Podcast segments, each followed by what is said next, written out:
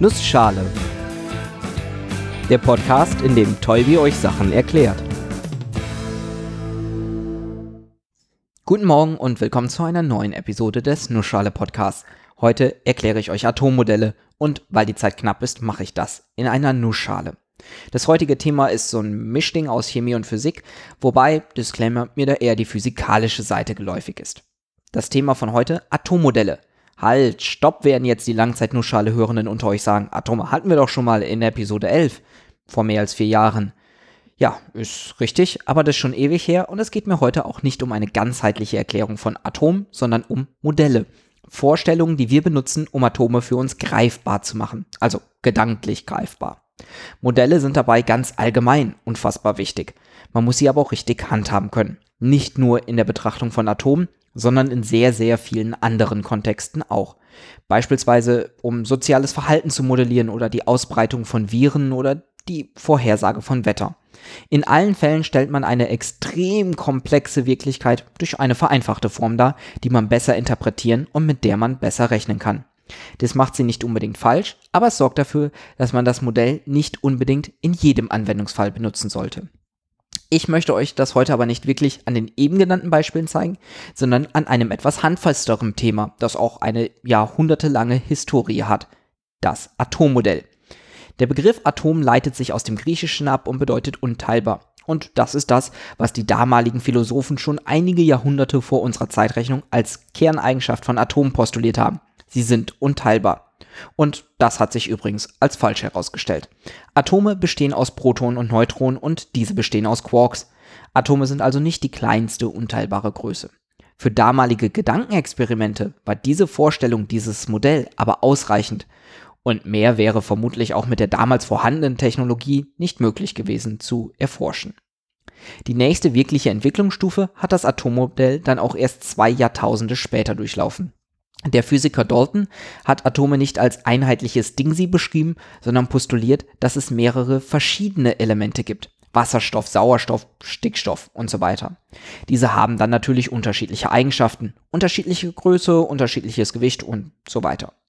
Unsere Welt besteht nun aus diesen Atomen bzw. aus unterschiedlichen Kombinationen dieser Atome. Wasser zum Beispiel ist ja eine Kombination aus Wasserstoff und Sauerstoff. Ein Sauerstoffatom und zwei Wasserstoffatome. Dieses Modell sorgt schon für eine wesentlich detailliertere Beschreibung von Atomen und man kann sich einiges anhand dieses Modells erklären. Je nachdem, was man herausfinden möchte, reicht es tatsächlich schon vollkommen aus. Allerdings lässt diese simple Beschreibung auch noch Fragen offen. Zum Beispiel hatte ich ja erwähnt, dass Atome eben doch aus kleineren Teilchen bestehen. Der Physiker Thomson hat damals beschrieben, dass wir positive und negative Teilchen, die Protonen und die Elektronen gemeinsam im Atom haben. Dieses Modell erklärt mehr als das von Dalton, hat aber einen Nachteil. Es ist tatsächlich falsch. Die Elektronen befinden sich nämlich nicht gemeinsam mit den Protonen im Kern, sondern schwirren quasi um diesen Kern herum. Das wurde vom Physiker Rutherford beschrieben. An dieser Stelle möchte ich nochmal auf eine wichtige Eigenschaft von Modellen hinweisen. Modelle sollen nicht nur etwas beschreiben, sondern auch die Möglichkeit bieten, Vorhersagen zu machen. Und idealerweise sollten sie auch, innerhalb ihrer Limitierung natürlich, überprüfbar sein. Und genau das hat Rutherford gemacht. Er hat ein Experiment aufgestellt und die Schlussfolgerung in sein Modell mit einbezogen. Das Experiment war simpel. Geladene Teilchen werden durch eine Folie geschossen sind alle Teilchen in der Folie, wie von Thomson beschrieben, durchgängig neutral geladen und die geladenen Teilchen werden durch die Folie, also zwischen den Teilchen der Folie durchgeschossen, dann dürften sie ja nicht abgelenkt werden. Werden sie aber. Und zwar, weil jedes Atom in der Folie an sich zwar neutral ist, aber die Außenhülle mit den Elektronen negativ und der Zellkern positiv.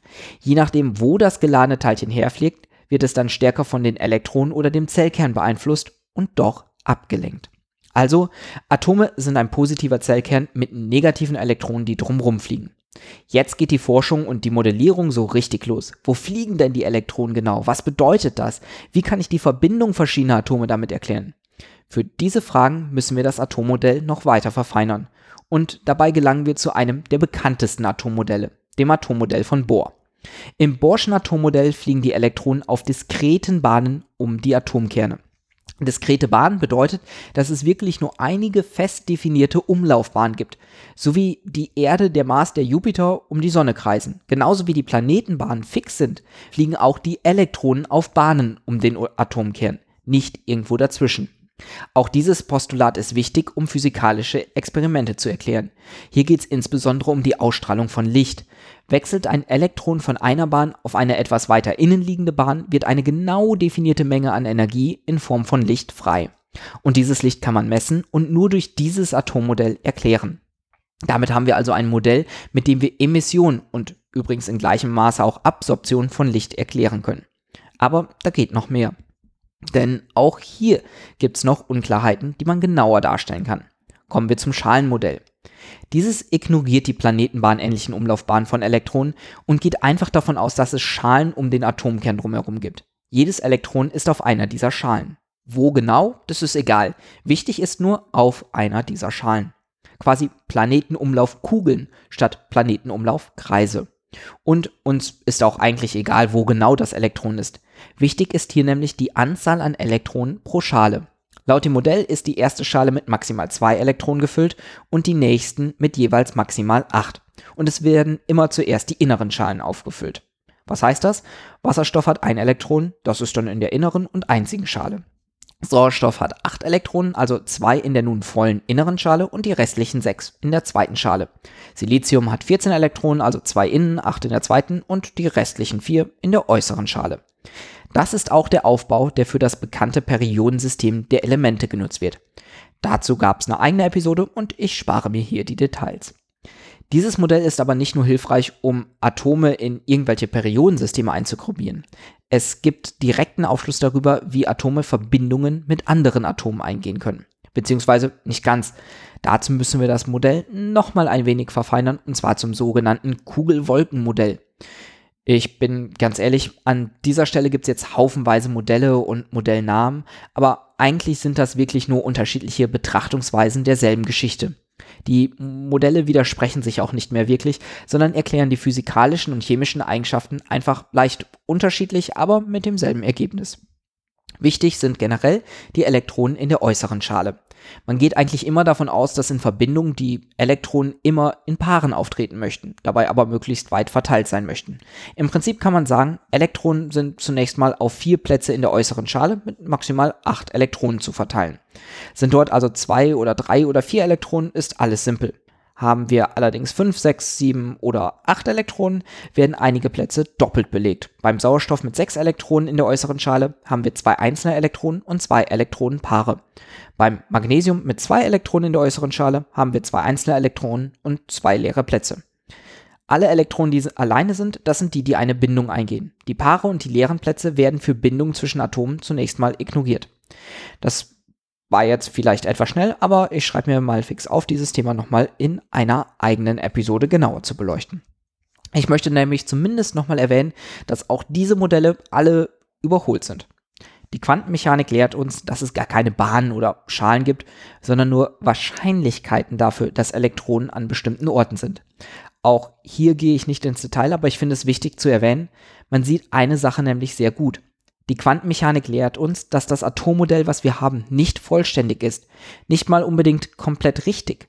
Das ist aber für fast jede Betrachtung und Berechnung vollkommen egal, solange wir mehrere Atome als Ganzes betrachten und nicht wirklich den genauen einzelnen Atomaufbau. Dafür sparen wir uns aber immens viel Rechenaufwand. Mit quantenmechanischen Berechnungen kann man zwar ein Atom beschreiben, die Interaktion mehrerer Atome wird aber so extrem komplex und deshalb nahezu unmöglich, dass man sich gleich schenken kann. Und man kommt eh aufs gleiche Ergebnis wie das einfachere Modell. Und damit mal wieder vielen Dank fürs Zuhören und bis zur nächsten Episode.